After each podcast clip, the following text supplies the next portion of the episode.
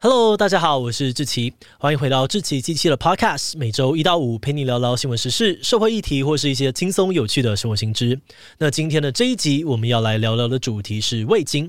说到味精，你的第一印象是什么呢？有的时候我们去吃外面，都会被长辈念说外面的食物有加味精不健康。有些人说自己只要吃了味精就会头痛、身体不舒服，甚至觉得吃味精会致癌，能少吃就少吃。那因为这样子哦，很多的餐厅啊或是食品也都为了让消费者安心，特别标示自己的食物不含味精。不过你知道吗？味精竟然曾经是家家户户必备、最潮的厨房调味料。诶，那为什么后来它会跌落神坛，变成被嫌弃到死的致癌添加物呢？味精真的有大家说的这么恐怖吗？今天就让我们一起来聊聊味精吧。不过，在进入今天的节目之前，先让我们来一段工商服务时间。今天要工商的是我自己有在使用的理科太太飞航模式胶囊。飞航模式胶囊含有番红花精华、牛磺酸、维生素 B 六、B 十二等等的关键营养素，可以帮助你好好的睡觉。目前飞航模式胶囊的成分呢，有多项研究跟专利认证，体验者中呢，高达八十二点七 percent 的人都感觉试吃后有帮助入睡，隔天的精神更饱满。那现在飞航模式胶囊正在进行团购优惠方案的促销。在限时期预购的话，最多可以享有接近原价六折的折扣，而且不止台湾全馆免运哦，港澳的朋友也有满千免运的优惠。如果你也想要好好睡一觉，欢迎你点击资讯栏链接来看看飞航模式胶囊的团购优惠方案吧。好的，那今天的工商服务时间就到这边，我们就开始进入节目的正题吧。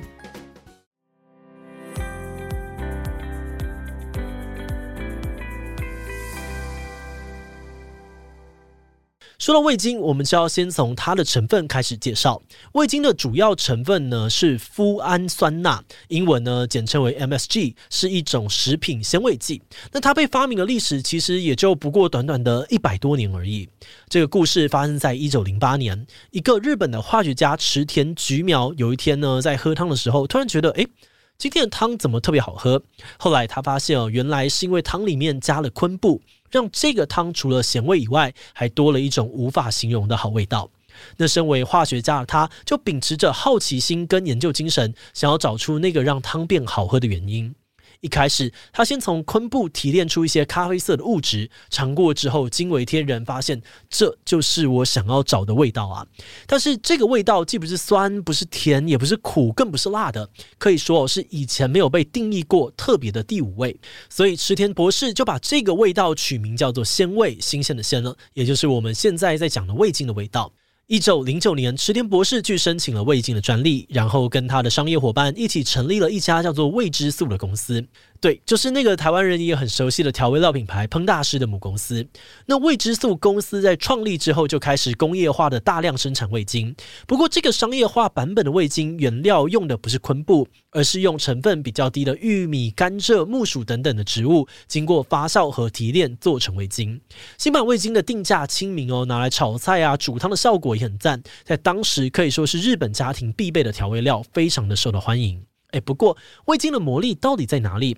这种所谓的鲜味，神奇的第五味，到底为什么会让人觉得特别好吃呢？关于这个问题哦，味精之父池田教授认为，人类对于鲜味的喜好，其实反映了人体对于蛋白质的需求。因为构成鲜味的元素，也就是富氨酸钠，实际上是一种氨基酸，而蛋白质就是氨基酸所构成的。池田教授认为哦，人体本来就有对鲜味的需求，让你在追求这个味道的时候，顺便吃到更多的蛋白质。这个现象跟婴儿喝母乳的状况有点类似哦，因为在母乳里面含有糖分跟富氨酸，一个代表了高能量碳水，另外一个则是蛋白质。而因为这种成分带有甜味与鲜味，婴儿在喝母乳的时候，自然就会很喜欢这个味道，会一直喝一直喝，这样才会摄取足够量，帮助身体顺利的成长。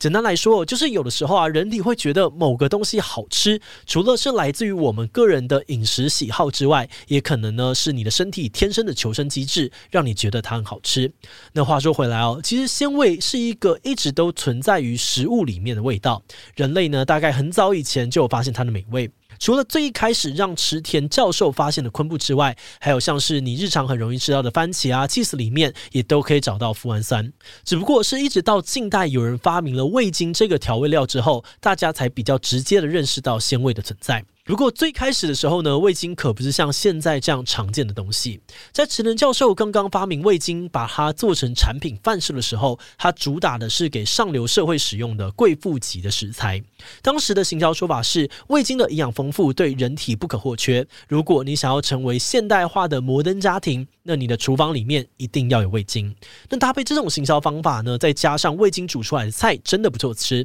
味精在日本当地被民众广泛的使用，大家都很喜欢。喜欢，而且其实早在一九一零年，也就是味之素公司成立的隔年，味精就被引进台湾，当做是家庭调味料来使用。相较于当时台湾人传统会使用的猪油啊、酱油、食盐等等调味料，味精是属于比较新潮的产品，而且又是进口货，让大家都有一种味精很潮的感觉。而在那个时候，大家听到味精或是它的另外一个名字味素，就会觉得这个食物一定很好吃，有品质保证。有些餐厅还会特别把有味精商标的罐子摆出来，让消费者知道我们这里卖的料理可是有加味精的食物，味道更升一级哦。那就像日本一样，当时味精在社会中的形象是一种理想的文化调味料，大家都觉得吃味精是一件很文明、很先进的事情。然后时间来到了一九四零年代，味精更加的普及化。除了餐厅跟有钱人家以外，一般家庭的餐桌上面也越来越常见呢，可以看到味精这个调味料。而除了日本跟台湾，味精的制造商也积极的拓展其他海外的销售通路。比如说，在二战之后，味精就传入了美国，开始被大量使用在这个罐头啊，还有冷冻食品当中。因为当时的技术还不发达哦，罐头还有冷冻食品虽然很方便，可是吃起来就没有那么好吃，口味呢容易会变得比较淡，这个时候加入味精来帮忙提味，对整个好吃的程度呢就加分很多。所以有在这种现代加工食品里面呢，非常的常见。而且除了食品加工，味精也被很多美国的亚裔移民广泛的使用。外国人去中国城啊，或是亚洲餐厅吃饭的时候，也都觉得加了味精的亚洲料理特别的好吃。不过这个看起来非常风光的亚洲文化输出哦，却很快呢就变成了味精声势快速下滑的关键。一九六八年的时候，有个叫做 Robert 的人呢，投书给《新英格兰医学期刊》，他的文章里面提到了一个叫做“中国餐馆症候群”的东西。Robert 就批评说，他在中餐馆吃完饭之后呢，常常会出现头痛。心悸、麻木感等等症状，同时呢，还暗指说这些身体不舒服的问题可能都是味精惹的祸。那虽然他的指控并没有实际的研究根据哦，纯属个人猜测，但他的投诉曝光之后呢，也陆续有人跳出来附和说，他们也有遇过类似的状况。这个事件在当时算是掀起了一场不小的争论。有些人就说味精真的很不健康哦，呼吁大家为了身体着想，不能够再去中国餐馆吃饭了。但也有人说，所谓的中国餐馆症候群根本就只是在乱讲，我们吃了就没有问题啊。甚至有人主张说，吃完中餐之后会头痛啦、肩颈坚硬啦，是因为西方人不习惯使用筷子才会导致肌肉的酸痛。那虽然这种理由现在听起来都还蛮好笑的，但无论如何，Robert 当时的这篇投书呢，成功的引起了大家开始去关注味精对于人体健康的影响。然后时间到了一九七零年代，有一些科学家做出研究，发现味精真的会危害身体健康。当时这些讨论跟研究出炉之后，味精的声势就一落千丈，瞬间呢，从人间美味变成大家避之唯恐不及的化学添加物。那就在这样子的反味精的风潮之下呢，当时有人去游说食品厂商，要求他们在婴儿食品里面拿掉味精的成分。有些人呢，甚至会把肥胖啊、智力低下、中风等等疾病的原因，全部都归咎给味精。总之哦，千错万错。都是味精的错，但是这些说法是不是真的呢？其实后来有不少人都提出了一些质疑，比如说，如果味精真的是中国餐馆症候群的罪魁祸首，对人体只有坏处没有好处，那为什么最早开始吃味精的日本啊、中国、台湾等等地方却都没有出现类似的症状呢？有学者就分析说，这些反味精浪潮说穿了，其实就是针对亚裔族群的歧视情绪在作怪，因为早期移民到北美的华人啊，还有其他的亚裔移民呢，在那边通常都是做一些。低薪水、高劳力的工作，像是修铁道啦、盖房子等等。那美国当地人就会觉得这些外来的人在抢他们的饭碗。一直到一九七零、一九八零年代的美国，对于亚裔的歧视还是非常的强烈。那在这样子的社会背景之下，就有不少美国人对亚裔的食物产生了偏见。像我们刚刚讲到的，其实味精早就被用在罐头或是很多的冷冻食品当中，这些也都不是中式的料理啊。明明大家都有加味精，为什么只有中式餐馆的味精吃了会有问题，吃罐头就没有事呢？后来就有记者针对这个问题回去溯源哦，最后发现呢，一开始引爆整个反味精浪潮的 Robert，其实根本就是个假账号。根据记者的调查呢，那封指控味精新的投书其实是两个年轻的美国医师的恶作剧。他们当时呢，想要随便写一篇明显在胡扯的东西，投去给严谨的医学期刊，看看是不是真的会被看出来。结果没有想到，这篇文章不止真的被看了出来，后续还引起了一连串的大争议。而这两个医生事后呢，也有试图想要联系《新英格兰医学期刊》，告诉他们一切都只是恶作剧，但却一直没有联系成功。不过，这个恶作剧的说法哦，其实是当时记者的报道，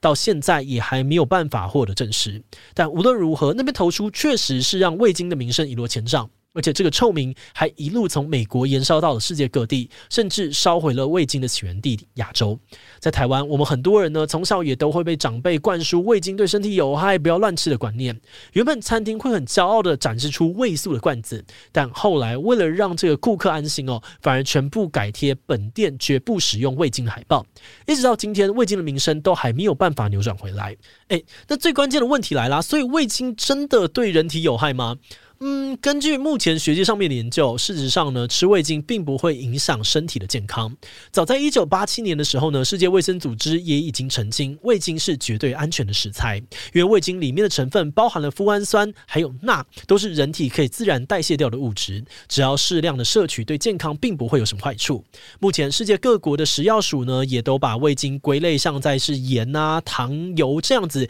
可以正常摄取的食品调味料。但说到这边哦，你可能会想问说，既然味精本身没有什么问题，那为什么有人吃了以后还是会头痛、口渴，甚至会有过敏的反应呢？关于这个问题哦，一般大多是因为呢，你摄取的钠太多了，就跟你吃太咸也会口渴、身体不舒服一样，不是味精本人的错。那另外一种推测呢，就可能是你个人的心理效应。也就是说，如果你的心里本来就对味精有偏见，觉得吃了味精一定会不舒服，那你在吃下有加了味精的食物以后，如果真的出现了不舒服的状况，你就可能会马上把问题归咎在味精上面，而忽略了其他可能的原因。那如果说你真的对味精过敏，那在理论上面，你其实不止不能吃味精，吃成分相似的气色啊、番茄或者昆布之后，也应该都会有过敏的症状。哦，顺道一提哦，有些人为了避免吃味精呢，但又想要食物有多一点点味道，就会改加像是鸡粉啦、啊、鰹鱼粉等等调味料。但老实讲哦，这些调味料里面其实也都有味精的成分，